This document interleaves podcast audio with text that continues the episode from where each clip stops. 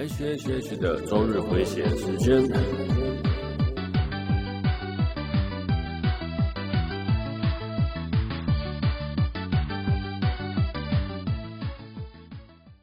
嗨，各位朋友，大家好，我是 H，欢迎来到 H H H 的周日回血中 EP 九十集哦。前阵子我不是在说我在玩吸血鬼幸存者吗？对，就是那个很类似、很像卷轴的飞机游戏，加上有点。龙与地下城那种奇幻元素的游戏哦，一开始，我玩了十分钟就拒绝了，后面啊确实越玩越顺啊。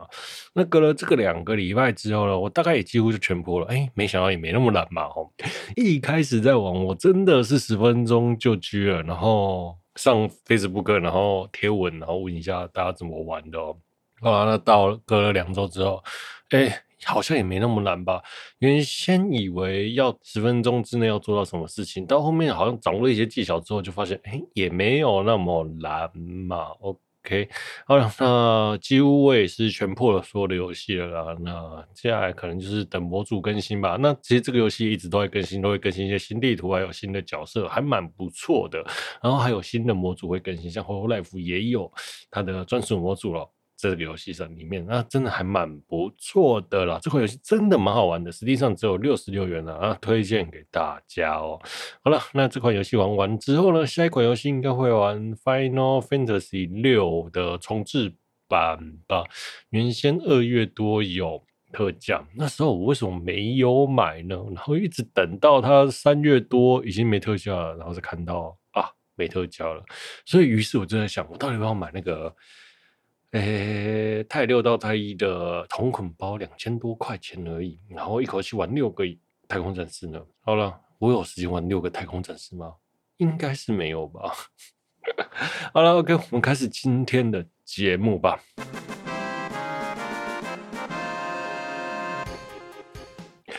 这是一个死在一边喝酒一边打饱和闲聊 A C G 相关话题练习口条、克服自我逻辑障碍的节目。本节目是由现在只有两种人知道华灯初上凶手的人和不知道的人为您放送播出。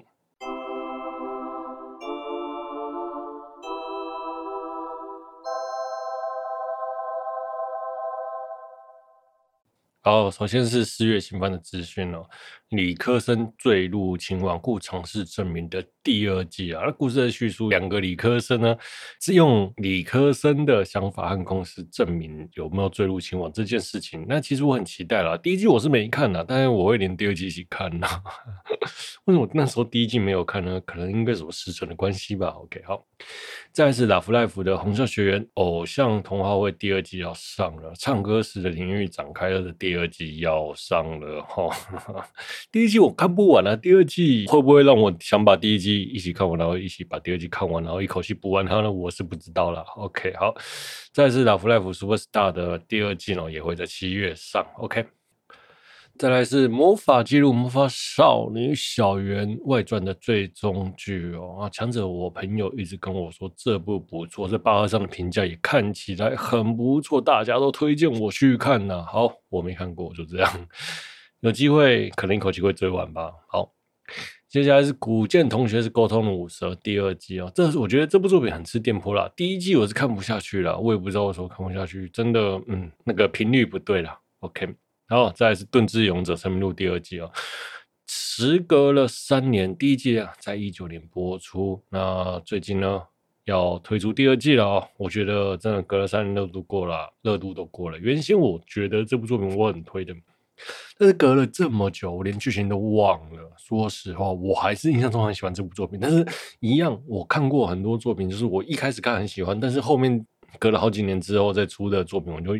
就觉得嗯不不怎样了哈，像什么《记录地平线》哦，第三季隔了五年了，拜托，原先我觉得这部作品《记录地平线》很不错诶，两季四十八集，然后再加上第三季，诶，两季四十八集，那时候我看完觉得哎，好期待这部作品哦，然后结果第三季竟然隔了五年哦，拜托，原先我觉得很有热度的作品，最后就不了了之哦，又不是什么像《黑色子弹》的作者，然后去炒股了，拜托哦，请给动画党一些福利啊！接下来是《辉夜姬让人想告白》的《天才恋爱头脑战》动画第三季要上映了。哎，原本是两个天才在谈恋爱的恋爱头脑战了，现在真变成恋爱蠢蛋散了啊！期待第三季了。像这种，我觉得像那种每一季两季就有就出动画的节奏不是很好吗？为什么一定要隔到三到五年呢？哎呀，拜托，一九九零一二零一九年到二零二二年第二季才出，还有什么时隔五年啊？这是够了。OK。啊，再来是小厨师的下课上，为为了成为图书馆管理员不择手段的第三季。其实我一直很推这部作品啊，虽然作画不怎样，但是看起来轻松有趣啊，哈。啊，再来是骸骨骑士的异世界冒险中哦。那故事的叙述，主人公一起来就变成骸骨，在异世界冒险的故事，我觉得这个设定很有趣，然后也想要看，推荐大家啊。好，再是来是。《Tiger and Bunny》第二季哦，然后我觉得我身边有个迷妹一直很喜欢这个作品啊。他第一季是二零一一年播出哦，第二季是隔了十年后，啊，这个作品超久的，前一阵子就在陆陆续续有消息释出了。这是一部英雄动画，但是过了十年之后表现会如何，我是不知道啦。啊，我也没看过，好期待啊。接下来是《约会大作战》哎，第四季，我相信很多战友都看过，分享这个消息给大家哈。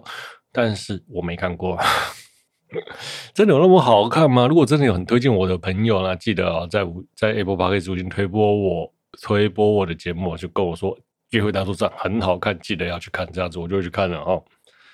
然后再是派对咖孔明哦，那这部备受瞩目的作品，故事的叙述孔明在五丈原结束后转生到了现在的日本，我觉得这个设定很有趣，感觉是一个超闹的故事啊。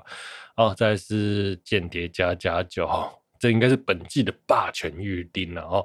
动画呢备受瞩目，然后还邀请了日本的知名乐团，诶，知南吧，Office 知男 This。对不起，我不知道这个名字怎么念好，我去查了，我但是我还是不会念好。还有全国男性公敌的新演员担任片头片尾哈。哦，这部作品应该是将本季的霸权霸霸权预定了。好。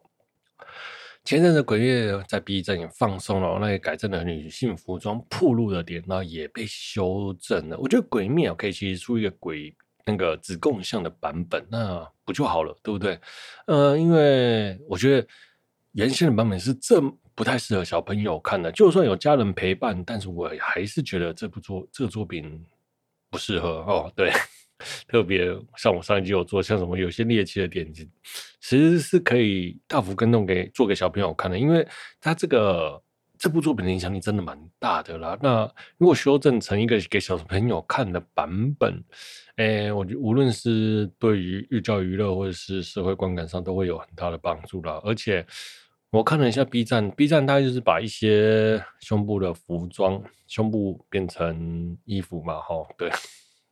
那其实有些变动，我觉得可以删掉了，做一个儿童版的，就是让大家比较好教小孩啦。好，呃，B 站呢，也除了《鬼灭》之外呢，也修正了很多女性胸肌巨大化的部分。那我觉得这一点倒是就没那么必要，反正衣服都改了嘛。那胸部胸肌巨大化，把胸肌变小，有这么不必要吗？那说不定会来。会导致中国的小朋友觉得，哎，胸肌本来就没有那么大啊，就开始对巨大胸肌的人产生排斥，会不会有这种状况？好了，这我不知道，随便胡乱的。好，好，再来是《Hololive Explore 三 RD Life》哦，这两天圆满落幕了。那我还卡了一堆 solo 唱歌跳舞还没看呢。那 Day One 和 Day Two 的阵容呢？我觉得第一天比较好了，因为，诶，如果啦，那个阵容的部分哦。前一阵子被解约的那个陆江户在第二天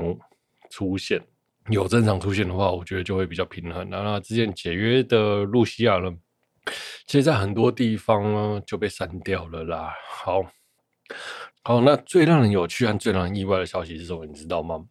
会场都有很多招牌啦，但是意外却少了实习生露娜，但是露西亚还在，那表示什么？露娜。不小心被删错哦，我觉得这很好笑，应该是要把陆酱拿掉了，结果是把露西亚拿掉，啊，把那个露娜拿掉。我觉得美编可能也是粉丝啦，然后就是听从了命令，然后说要删掉露西亚，就不小心啊，我删成陆酱，那个都是陆开头，我删成露娜了哦。好，我觉得这还蛮有趣的。露没有露娜粉，一堆骑士跑来跑来干给我哦。好了，再也是 Holo Life 的消息了，白上水雪呢在推特上被说道德瑕疵哦。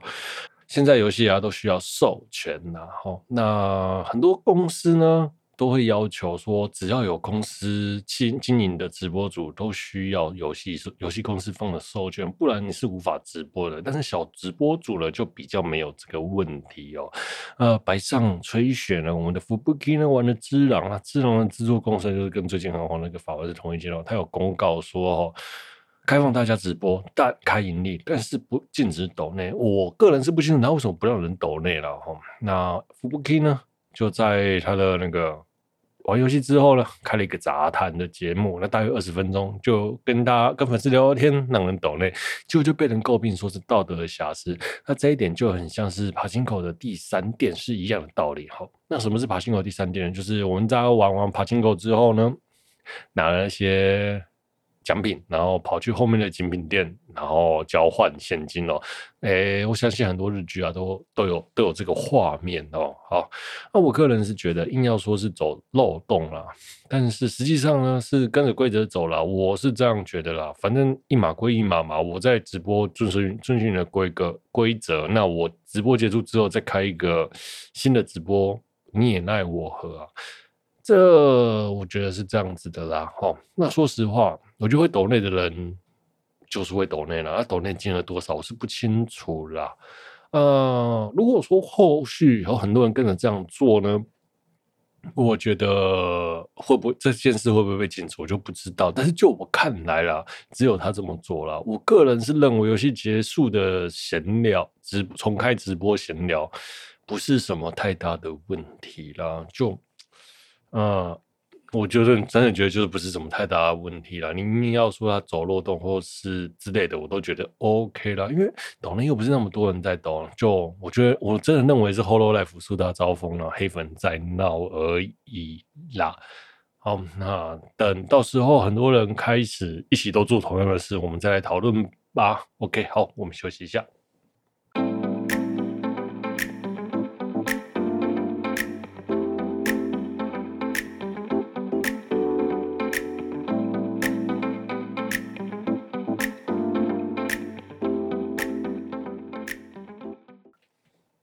好，接下来我们聊聊最近很知名的作品《华灯初上》第三季哦。这部作品在二零二零年的九月三日，由 Netflix 出资啊，讨论度极高的悬疑台剧哦，《华灯初上》终于迎来了结局。一开始会看这一片呢，是因为我妹过年回来的时候就跟我说：“哎、很好看，很好看，你也不看一下？”嗯、好了好了，我反正刚好买了 Apple TV 嘛。那那个，我就在家里电视前面看，然后就跟大家一起追一下。前面的话，我觉得第一季我个人觉得还好。认真来说，我觉得它步调太缓慢了。你像美剧来说，它在第一第一季就会把人物关系交代清楚，然后让你很马上就知道这些人在干嘛的。但是《华灯初上》的前面真的步调超慢哈。第三，我觉得大家要撑过第三季，你才会觉得稍微有点好看呐。呃，到了第二季开始哈。故事的叙述才慢慢渐入佳境了，它开始增加一些人物的内涵啊，让角色变得有立体和厚度哦，渐渐铺成了一些转折，让更多的故事线，让更故事更加的错综复杂。其实当我在看第二季的时候，我看到一半就先不看了，其实可我就刻意等到第三季播出前再看了，让整个情绪能连贯啊，不然呢、啊，你像他二零二零年播完了。第一季，然后播到第三季已经快三年了。其实中间第二季和第三季中间隔了有点时间，有些细节都忘了啦。我是觉得这样子的观影体验会比较好哈。好了，当然也有人会说他故事节奏太过缓慢，铺陈太多众多的感情线没没有必要。我认同，真的我认同哈。其实我真的觉得哦，只需要看完第一季，直接看完第三季的最后两集，就有一个完整的故事了。简单来说是这个样子，但是细节来说，我们来聊一下吧。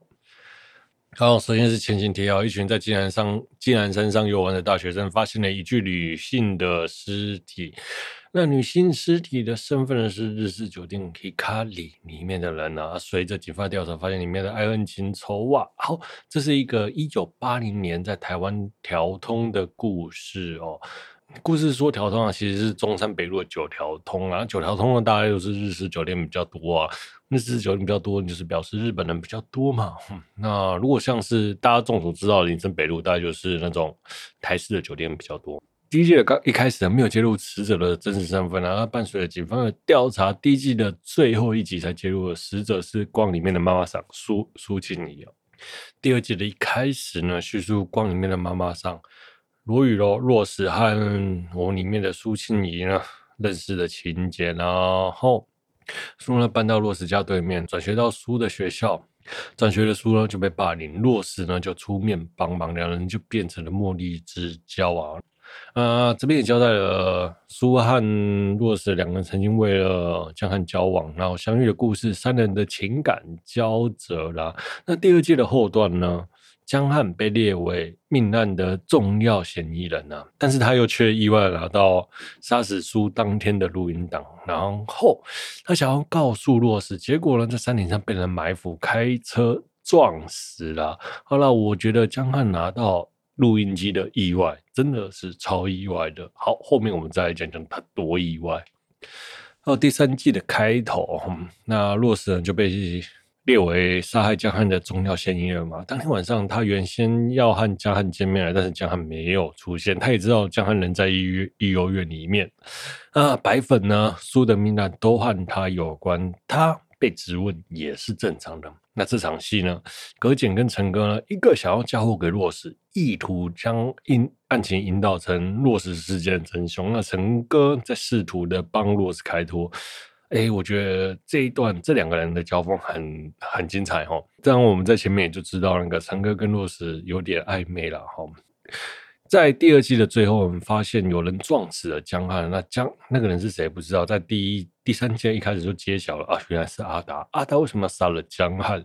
该不会是苏的命案真的跟白粉案有关系吗？又牵扯到了警方吗？所以得下手，是这样子吗？OK，好，故事。到了另外一条线，紫薇的奶奶，也就是苏的妈妈哦，告诉了朱文雄说他是紫薇的生父哦。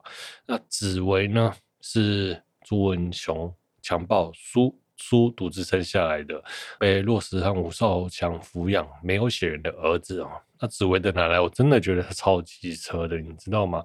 他原先是朱文雄的外遇对象，后来分手了，就穷困潦倒了嘛。除了他跟苏要钱之外，然后知道紫薇的身世之后，又赶快去告诉朱文雄，想要获此借此获得那个未来的饭票。我真的觉得他真的是超机车的啦，真的。好，那朱文雄呢？因为他的独子因为癌症死去，老婆也走了，只剩下他一个，他想要有个人陪伴他。我觉得这人老很正常了，但是我真的好想好想好想猫朱文雄一圈哦。好，那没有吗？为什么猫他？我是觉得。他强奸了苏嘛，然后又要他的儿子，我真的觉得，虽然是喝醉年喝醉年轻气盛时犯下的错误啦，但是我真的觉得还是不爽哦。好，再是吴少强哈，吴少强就是我们若石妈妈的老公哈。第二季中呢，若石为了拯救光的生意，上电视接受采访，然后间接曝露出他年轻时为吴少强违反票据法入监服狱的事情。那这件事情曝光之后，没有了信誉，吴少强的声誉一落千丈，岌岌可危哦。那朱文雄呢，是个建设公司的老板，有良好的政商关系，可以帮助吴的呃吴少强的公司渡过难关哦。但是。他要要回职位，吴少强为了挽救生意、挽救事业，只好答应了。那我觉得这一点真的是超现实。一直以来，我都觉得吴少强是一个烂人呐、啊，让那个若石去顶罪啦。前两季都是这样子，但是后面看到看到，我觉得他也是为了爱若石才愿意抚养紫薇的。真的，其实这个到了这个节骨眼上，我有点能体会那个。吴少强的心情啊，人到了某个年纪，就会很不愿意让人自己的人生失败，或是让自己的人生陷一个危险之中。因为你要，你有家人要养，有什么有什么一堆开支要处理哦。人生没有多少个十年可以东山再起啦。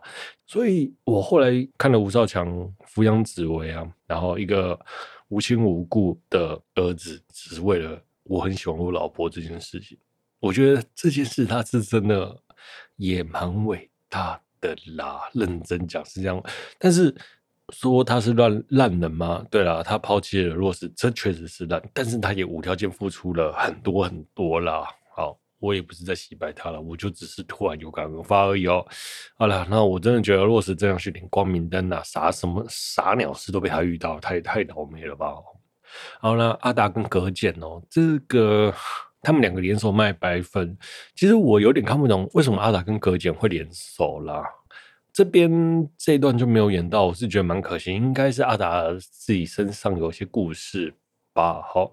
前面我不是说江汉的命案跟他有关联吗？好，是不是跟白粉有关联呢？在这一段其实还没有演得那么清楚。好，这边先这样。那我想要吐槽的是那个修凯姐的配音真的超烂，烂到我真的是那时候我在很专心的看戏，然后看看看看看看到后面，然后修凯杰一讲话，我就觉得哇塞，这个声音到底发生了什么事情？让我马上出戏。吼，那第二季和。最后第三季的预告片，其实我们就只能知道杀死江汉的凶手是哈娜了哈。但是我觉得猜凶手是不是哈娜了？但是我认为哦，认真的觉得，如果是哈娜，这个谜题也太简单了。因为从第二季的中间就已经开始在铺哈娜有可能是凶手的的那个梗了。但是我要讲的是哦，其实他很多人都在铺梗，但是我觉得哈娜就铺得很明显。呃，第二季的时候后半我就觉得。如果真的是哈娜，也太简单了吧？没有一个大反转哦，那我就试着去猜，是不是哈娜目睹到命案，洗脱不了嫌疑？那阿达为了帮助他，于是呢就一帮他隐瞒气势这样子。那凶手其实是百合和亨利这样子的概念去想，那结果也不是哦。那或者我有猜过，哎，大家都是共犯，因为每个人都拿，因为刚去夯那个苏妈妈，因为那个苏妈妈哦，金价就够狼玩的啦。就嗯，对啊，全公司每送他一个，拿去夯他一下哦。Maybe 我有猜过这一个的想法了。好，那在第三季的前几天，他就林心如就爆雷哈、在记者会上爆雷，就是说凶手就坐在陈哥楼家楼上，你也抓不到。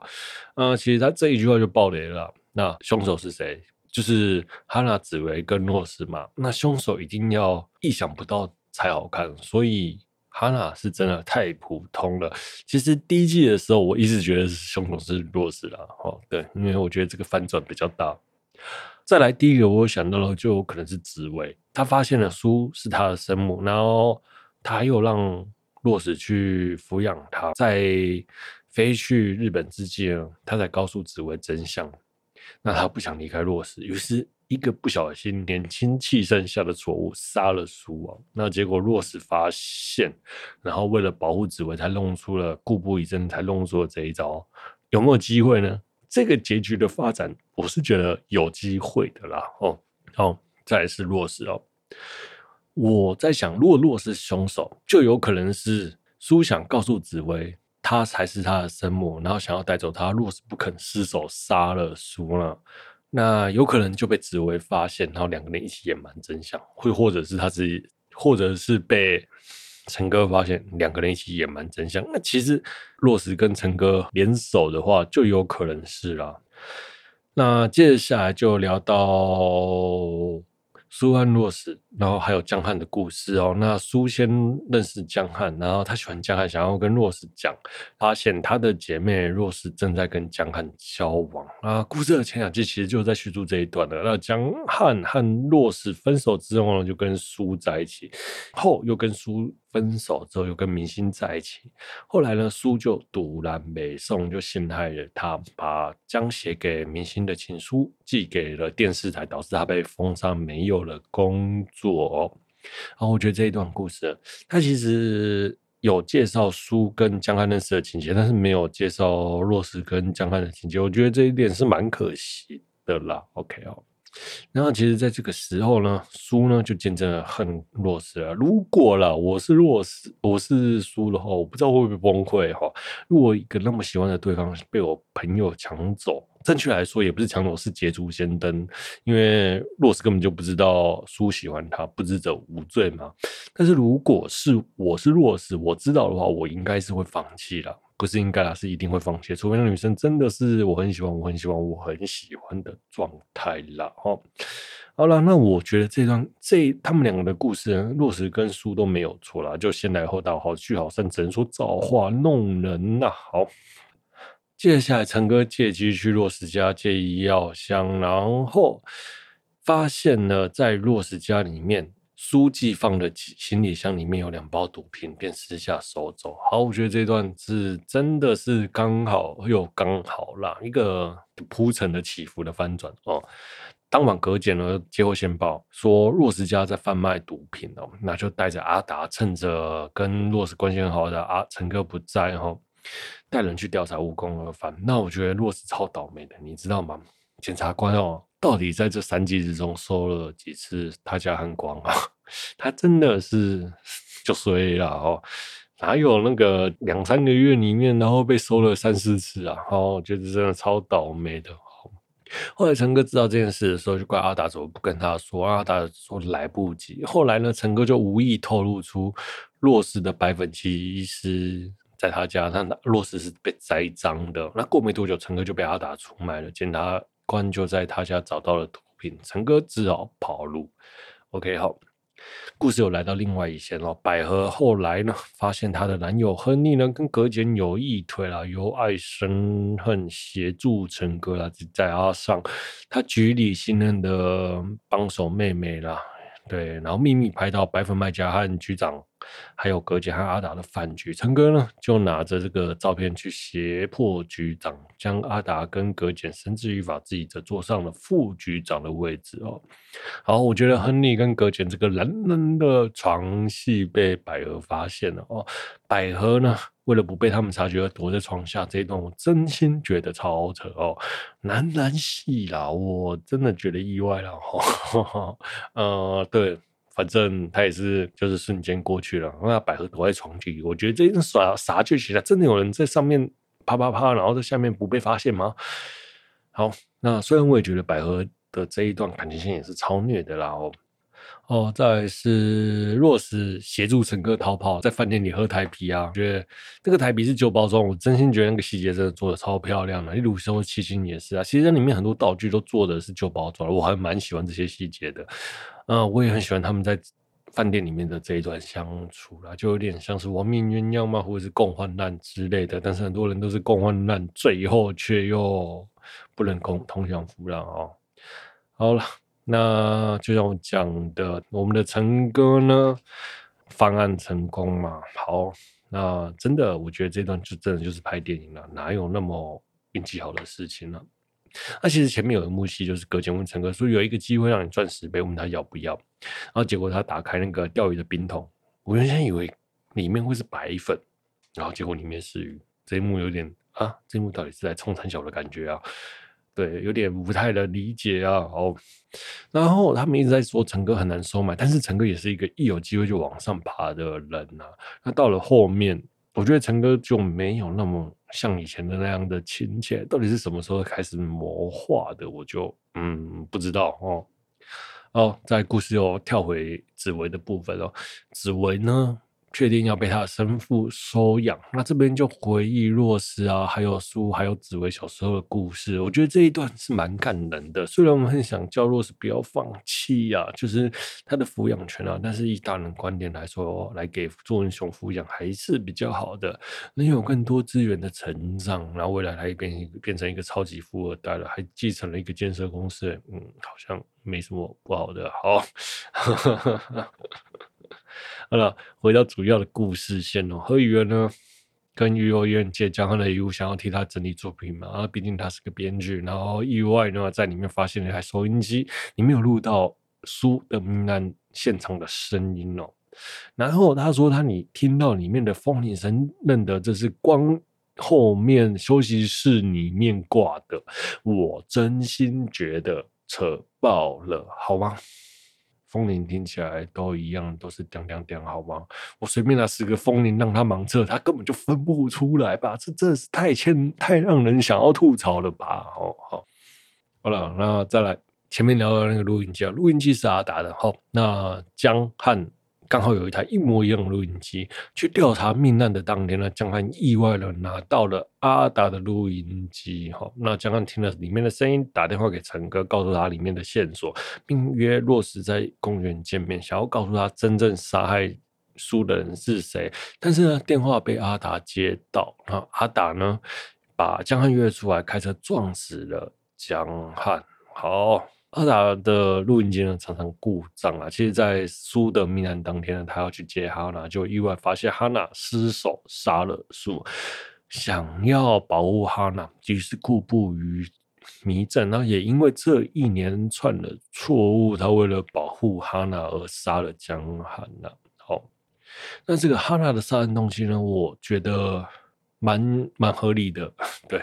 原先哈娜发现呢，苏想要带走洛斯最重要的职位，然后洛斯呢又很照顾哈娜，那他想要找他理论，因为苏的嘴真的是太狠太贱了，一直在打从心里瞧不起哈娜。哈娜呢被其刺激到，气到拿烟灰缸往上往他头上砸。那所以，我真的觉得哈娜这个凶手是合情合理的啊！看似复杂的命案，却是很简单的结果，这也是编剧收的还算不错的地方啦。虽然我一直觉得要一个大反转才是好的悬疑片或是犯罪片，但是这样子的故事，我觉得也是能让人接受的。好，我真心想要说哈，当你生气时，先闭嘴离开，我觉得这点很重要。不然很多时候生气的时候冲出口的话，都会导致事情变得很糟，或者做出的行动或决定都会让整个事情变成无法挽回的目的。认真的讲，大丈夫忍屈人伸呐。好，认真说是这样子。OK，我们总结一下，最有趣的是，所有的人哦，在书离开那天都会跟他见到面，然后搞得大家都是凶手。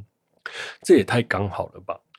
一个故事里面有这么多人在在搞事，一直都是说洛斯是凶手。好了，我觉得真的叫洛斯去点个光明灯吧。OK，那我想推荐大家是，如果你真的要看的话，从假如没看过，好，听完我这个故事，你可以从第一集看。第一季看完，直接跳二十二集，我觉得是 OK 的哦。这完全中间全部跳过，然后故事还是可以连贯的起来的。然后我们来聊聊里面的角色何雨恩哦，何雨恩我真的超讨厌他的男生哦，这么懦弱要干嘛？一懦弱就会出事啊。虽然我也能理解那个大学生懦弱，嗯，应该也是成长的一环嘛。但是很多事情就是因为他这么懦弱才搞得复杂，不然就没有很多很多故事了哦。好，亨利呢？我觉得我对他没什么感觉，但是故事的最后他竟然没有被抓，这倒让我觉得有有点意外哈。这是埋在第四季或是后面的那个 OVA 的剧场版嘛的伏笔吗？好，那好，再来是阿达，我觉得阿达真的是一不错，步步错。后来啊，他在剪掉是里面他和陈哥的对手戏，我觉得这两幕两人都演得超好，超有情绪的。OK。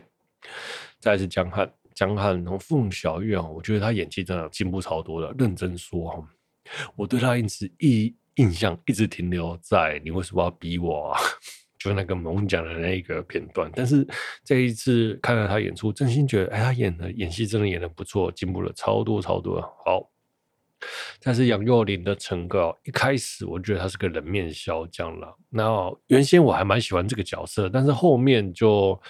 呃，最后的反转，让当上了副局长之后，把梅梅开除，我就觉得，哎，这个人已经不是我原先认识的那一个人了。好，所以我觉得他的心境有转换了，但是我一直都不知道他到底从什么时候开始转换的。OK，然后再是苏哦，我们的苏青，我真的觉得他演技超好的，杨谨华饰演哦，我真的很讨厌他那个要笑不笑的嘴脸，然后讲话又这么的狠啊。惹人厌、啊，真的是，所以我在前面讲说，如果大家每个人都拿烟灰缸包他头，然后把猫屎，大家都是共犯，我也觉得这是合理，因为他真的是太讨人厌了啦。哦，好，再来是郭雪芙哦，郭雪芙爱口，我原先以为她就是还好啦，就漂亮嘛，然后看完之后，真心觉得哇，她真的超正，演技也是让我觉得意外的好。看完之后，我真的觉得我变成郭雪芙的粉丝了啊。对，我也想跑去找了他的一些作品来看，试看看看啊。然后最后是聊林心如，林心如我觉得她超正啊，超漂亮，到底怎么保养的？我从小看到她，看到从小看到看她看到长长大了，那演技也是超好的。OK，好，接下来我想聊聊阿季。阿季啊是里面的甘苦角色，其实我还蛮喜欢阿季的。一开始他这穷苦潦穷苦潦倒。然后得到了苏的股份，当了妈妈桑。然后原先他跟洛斯也不对盘，然后后来他运用他的经验协助光的隐喻，让人生和光反转。我觉得这其实很写实，他并不是那种签了六合彩致富，你知道吗？那他也没原先想要依靠中村先生飞上枝头当凤凰去日本，但是也没有成功。最后的最后，反而是踏实的工作得到人生的反转，然后也因为。也怀不小心怀了孕，也戒烟戒酒这样子，我觉得反而这个角色里面让我觉得这就是人生百态和踏实啊。我觉得这个角色是让我觉得最写实的。好，好，再次聊聊 bug 的部分哦。好，我前面聊到一半没有聊的哦。第二季一开始让阿达去杀了江汉，虽然有点故布疑阵，但是他就是真凶。我觉得这一点有点泄露了凶凶手是谁。如果一开始就知道是阿达，那另外一个人绝对就是哈娜了哦。那如果没有，就是没有白粉案的关系的话了，那阿达跟江汉这个录音机呢，刚好一样，这会不会太扯了？哈，刚好阿达的有点秀的，刚好在命案现场不小心的录音，又刚好被交换，还又刚好被江汉听到。好，我觉得这真是太刚好了哈。那当然，最后录音机也没有被呈堂，没有变成呈堂证供，因为被洛斯洗掉。如果这么刚好的东西变成呈堂证供，我也觉得，哎，他刚好被判刑也是合理的啊。啊，所以没有变成呈堂录音机没有变成呈堂证供，我是觉得是合理的。而陈哥刚好在在替那个阿达整理抽屉的时候，发现他和哈娜的照片，然后才想到两人的关系的关系，我觉得这一段算是合情合理哈。那陈哥呢，就用骗的让阿达认罪了。那虽然我一直在说那个剪掉的部分是真的蛮写实，蛮写实，演技蛮好的哦。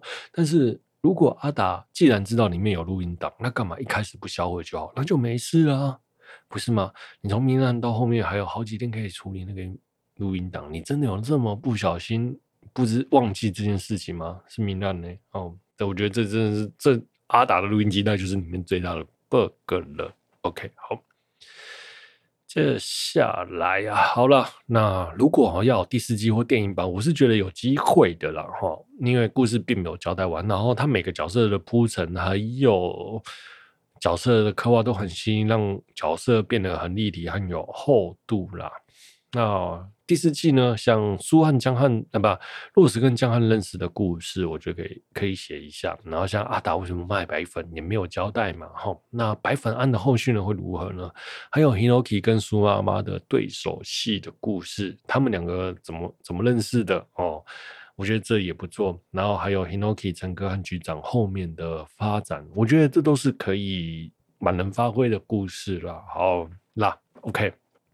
好了，今天的节目就到这里啦。如果有喜欢我节目的朋友呢，欢迎订阅、分享，也欢迎您在我的 Apple Podcast 首先推播我的节目，也欢迎跟我留言聊动画和影集。既然聊影集吧，多一句。好了，如果本期节目有聊遇到，那是再好不过的事情了。我是 H，我们下周见，拜。本期节目是由现在只有两种人知道华灯初上凶手的人和不知道的人为您放送播出。